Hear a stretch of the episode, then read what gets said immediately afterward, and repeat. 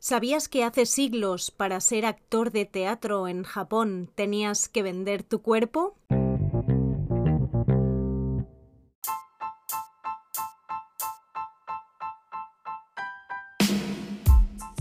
Bienvenidos al sexto episodio de nuestra primera temporada de nuestro podcast, Japón, tenemos que hablar. donde te contamos historias reales japonesas que te harán explotar la cabeza. Boom, boom. Recuerda que nos puedes encontrar en nuestra página web nipponismo.com, donde damos clases de japonés en nuestro Instagram japonés con nipponismo y en nuestro YouTube nipponismo Gira y Laura. Somos Hira y Laura. Somos nipponismo. ¡Konnichiwa!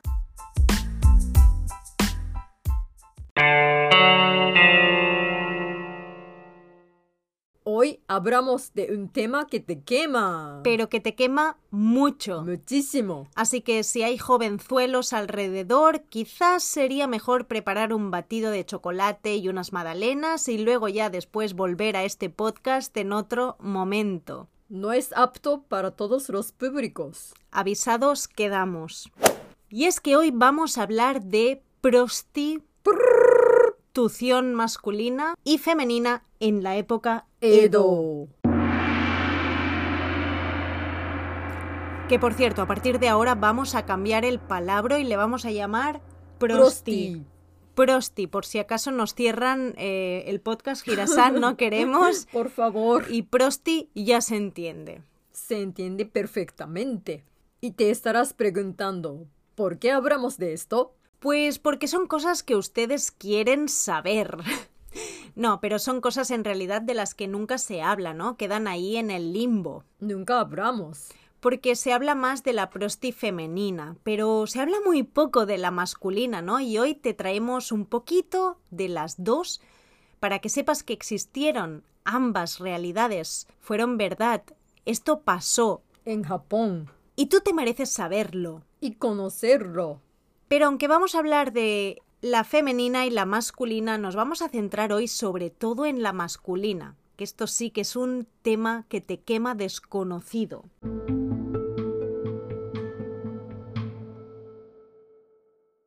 Y nos vamos a adentrar un poco en el mundo del sexo homosexual pagando o no pagando. en la época feudal.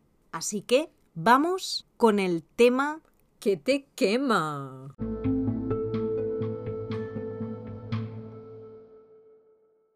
Pues empezaremos con la prosti femenina, y es que resulta que en la época Edo el gobierno no solamente permitía, sino que además ofrecía lugares regulados para aquellas personas que quisieran ejercer la profesión. Y es que además hay libros japoneses que retratan varias de estas historias que cuentan cómo funcionaba este mundo y esta profesión de prosti.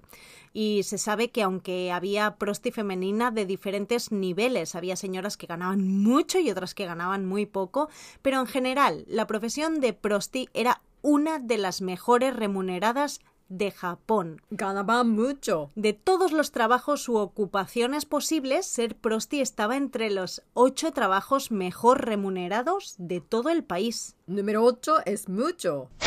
¿Sabéis cuánto podía ganar una chica que era prosti en la época Edo? Hemos investigado y aquí te traemos la respuesta. Si lo pasáramos a euros o dólares actuales, para que nos podamos entender, estaríamos hablando de que en un año ganaban aproximadamente un millón de euros o dólares. Es muchísimo.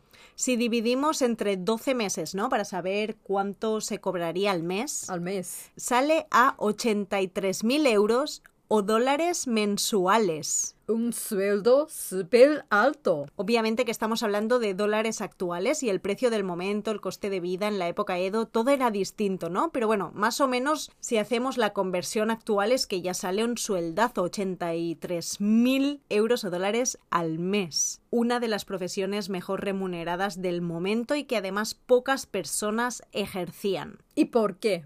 Pues porque esas señoras tenían que ser súper cultas, aprender mucho artes escribir de manera deliciosa. Y tened en cuenta que había muchas personas en la época Edo que no tenían acceso a la enseñanza ni a la escritura o a la lectura. No fue hasta el final de la época Edo en cuanto se empezó a regularizar la enseñanza común en Japón. Así que mm, tener acceso a esto era un privilegio. Las señoras prosti. Sabían de música, tocaban instrumentos, sabían bailar exquisitamente, entendían de letras, sabían comportarse según las normas sociales, eran personas cultas, cultivadas. Y además, en el precio de sus servicios no solamente se incluía el acto en sí, sino que también baile, música, arte y compañía. Comían juntos con los clientes, charlaban, bailaban, bebían, celebraban Y después se van a la cama. Claro, es que hay que entender que pertenecían a una especie de élite japonesa a la que no todo el mundo podía acceder, un mundo privilegiado dentro del Japón feudal. Estamos hablando de la época Edo, del siglo XVII al siglo XIX. En esa época, en la era Edo, el sexo y el amor homosexual no estaba mal visto. Hay que pensar que ahora, febrero de 2023, en Japón está prohibido. El matrimonio igualitario no está regulado por ley y la verdad, ojalá esto cambie. De hecho, está habiendo cambios ¿eh? en la sociedad. Sí, está cambiando, la gente está más open. Y hay muchas organizaciones, incluso personajes públicos pidiendo al gobierno actual un cambio en cuanto a la ley. Cada vez son más los que se están expresando para que la sociedad pueda llegar a tener una mejor calidad de vida en Sí, general sí. igualitaria. Pero es que además cabe destacar que hubo una época en Japón en la que estaba bien visto el amor homosexual y que, por poner un ejemplo, uno de los samuráis más famosos en la historia de Japón, Takeda Shingen, del siglo XVI. 16, ¿eh? que es anterior a la época Edo, o sea que todo esto ya viene de antes, él tenía su familia, Sí, pero se conoce y es famoso que tenía también un amor a quien le escribía cartas, que todavía hoy se conservan y se puede ver su contenido, y Sí. este amor era un hombre. exacto. El samurái Takeda Shingen estaba enamoradísimo hasta las trancas de otro señor y se sabía, se aceptaba. Incluso en esa época se pensaba que es algo muy guay, muy bueno. Y obviamente esto no era exclusivo de él, ¿eh? no solo lo hacía él, pero para que veáis que un personaje tan influyente como este samurái no se escondía en absoluto en sus asuntos amorosos. Pues bien, puesto que en esa época el amor y el sexo homosexual no eran prácticas mal vistas, también había y eran conocidos los lugares de prosti en los que los hombres ofrecían sus servicios sexuales tanto a otros hombres como a mujeres. Y precisamente esto os vamos a contar. Algo de lo que se habla muy poco, la prosti masculina en Japón antiguo. y seguramente que vais a luciflipar con toda esta información. Muchos de los hombres que ofrecían su cuerpo a cambio de dinero eran aspirantes a actores de teatro kabuki. El teatro kabuki es un teatro tradicional japonés Sí, no sabemos si alguno de vosotros ha ido alguna vez a verlo, se puede visitar, se puede ver y la verdad os lo recomendamos, ¿eh? sí, es muy guay, con maquillaje muy especial y siempre hay baile y música con actores. Es una de esas experiencias que quizás hay que tener una vez en la vida, ir a ver un espectáculo de kabuki. Pues bien, decíamos que aquellos jóvenes que querían llegar a ser actores de kabuki, que estaban practicando, que tenían acceso al aprendizaje y que eran un poco unos privilegiados porque también tenían acceso a la escritura y que aprendían sobre artes, no únicamente sobre teatro, ¿no? Pues muchos de ellos para llegar a ser actores tenían que ofrecer sus cuerpos también. Y lo peor, Y aquí es cuando ya me echo las manos a la cabeza, ¿eh? Lo peor es que la mayoría eran niños de entre 10 y 17 años. Oh my god. Pero, por supuesto, también había adultos. Para ser un superactor de kabuki, para llegar a lo más alto y ser popular, tenías que ofrecerte sexualmente. Y Aquí nosotras detectives hemos investigado sobre su rutina diaria, sus quehaceres y os lo queremos compartir para que imaginéis un poquito, para que hagáis un retrato de las vidas que tenían que llevar o las condiciones con las que convivían. Les enseñaban ya desde pequeños a lavarse muy bien todo el cuerpo, a estar súper limpios. Que no toda la población del momento podía acceder a agua cada día para poder limpiarse. Y ellos tenían que oler muy bien. Y también dormían con tablas de madera en la nariz para poder tener, según pensaban en la época, una nariz grande y alargada. Para tener cara muy guapo. Qué fuerte imagináis dormir con tablas de madera que os oprimen la nariz. ¿Y pensáis que esto funciona? ¿Es que esto funcionó algún día, Girasan? ¿A alguien le funcionó dormir con tablas de madera y cómo respiraban? Es que demasiado oscuro todo este tema. ¿eh? Antes, en otro episodio anterior, hablábamos de los samuráis que tenían que dormir de una manera determinada. Sí para poder tener su pelo. Sí. Listo. pues ahora tenemos unos aspirantes a actores de kabuki que tenían que dormir con unas tablas de madera en tu nariz. ¡Qué dolor! Y otra cosa, como no podían oler mal, también tenían mucho cuidado con su boca, o bueno, con el olor que salía de ella. Y por eso tenían una serie de comidas prohibidas que nunca podían comer, que son... Marisco, pescado a la brasa o plancha y carne de pollo. ¿Qué digo yo, Girasan? sí. Si tú te comes una carne de pollo, sí. ¿te huele el aliento? Um, podría ser. podría ser. Sí. Pero yo digo que hay comidas, o sea, tipo ajo, cebolla cruda y tal, que, que deberían estar más prohibidas. Natto también. El natto famoso de Japón, que es un, un, comido. Ya no es una comida, es un señor comido de esos que, que, te huele cuatro días el, el Estas ale... cosas no pasa nada. Ah, esto no pasa no nada. Pasa No, nada. no, no. no, no claro, pero carne de pollo, pescado a la plancha, sí. Olía mal. Sí. Eh, sí, vale.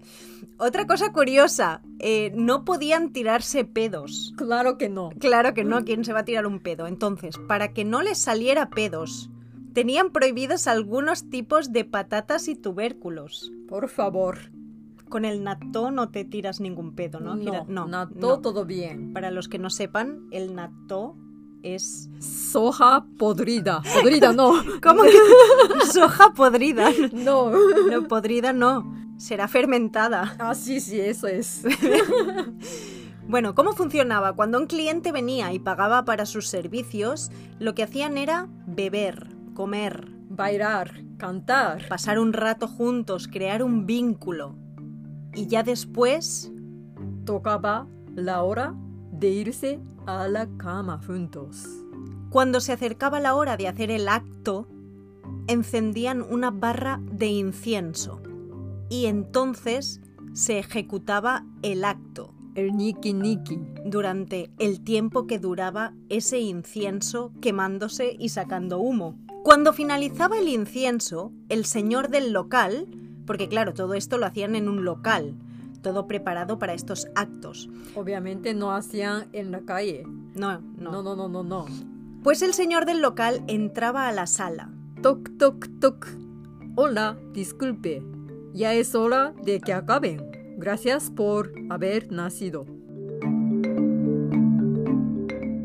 Una cosa. Sí. He leído algo que tengo que contar. ¿Qué pasa? Cuando venía algún cliente de esos que... ¿Qué qué? Que no te apetece mucho. ¿Que no te apetece el qué? Un cliente pesado. Ah, sí. Puede pasar, ¿no? Sí. Pues tenían unos tipos de incienso escondidos que se apagaban más rápido. O sea, tenían un tipo de inciensos muy mágicos, sí. eran mágicos. Sí, Viene sí. el cliente que tú no te gusta, pues cambiamos incienso y in incienso. A incienso, sí, eso. Sin que se dé cuenta, claro. Claro. Tú pones el incienso que se apaga rápido y así el ñiqui ñiqui dura menos y el cliente no lo sabe. Y se va. ¿Esto qué es? ¿Esto qué es? ¡Bravo! Ah, ¿y sabes quién eran los clientes más frecuentes? ¿Quién? Los sacerdotes. ¿Sacerdotes? Sí, porque los sacerdotes budistas podían tener sexo con hombres. En esa época, claro. Sí, en esa época, pero no con mujeres. Interesante este dato. Sí. Entonces los clientes iban a ver el teatro Kabuki y al salir iban a un local cerca del teatro y ahí pues ocurría, pasaba la situación, se hacía la magia del incienso, Hirasan. Sí. ¿Y quieres que te cuente cuánto ganaba un prosti hombre cuando ofrecía sus servicios? Sí, porque ya hemos dicho que las mujeres ganaban mucho dinero, el equivalente a un millón de dólares actuales al año. Yo ahora te cuento cuánto cobraba por hora un señor prosti Vale, en la época Edo, que básicamente ofrecía su servicio de cuerpo a clientes sacerdotes de templos budistas. cuéntame. Pero espera, me lo, me lo contarás como si fuese moneda actual, ¿no? O sea, equivalente a lo que sería ahora el euro o el dólar de ahora, ¿no? Sí, claro que sí. Vale, a ver. Dime. Esto es el precio que cobraba un hombre adulto prosti.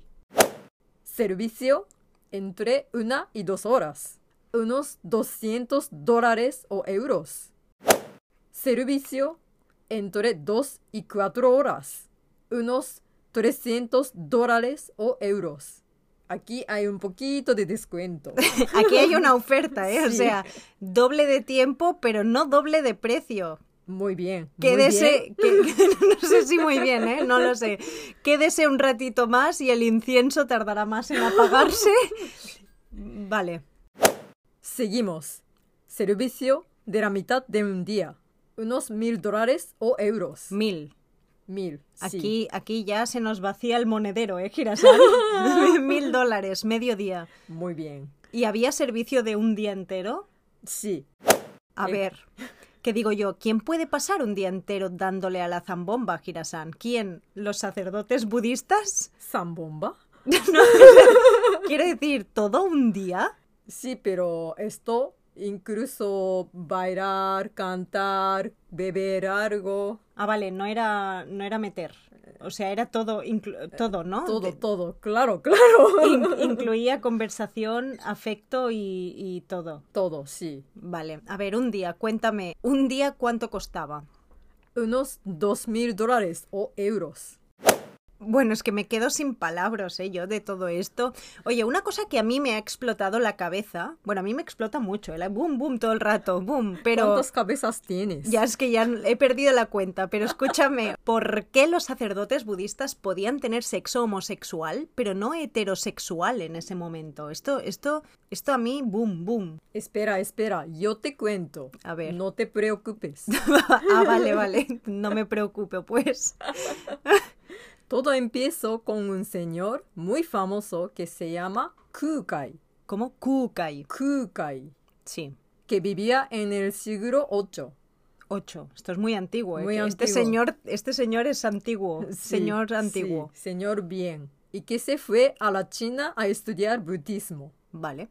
En China, en ese momento, se dice que había un boom de prácticas corporales de tu cuerpo.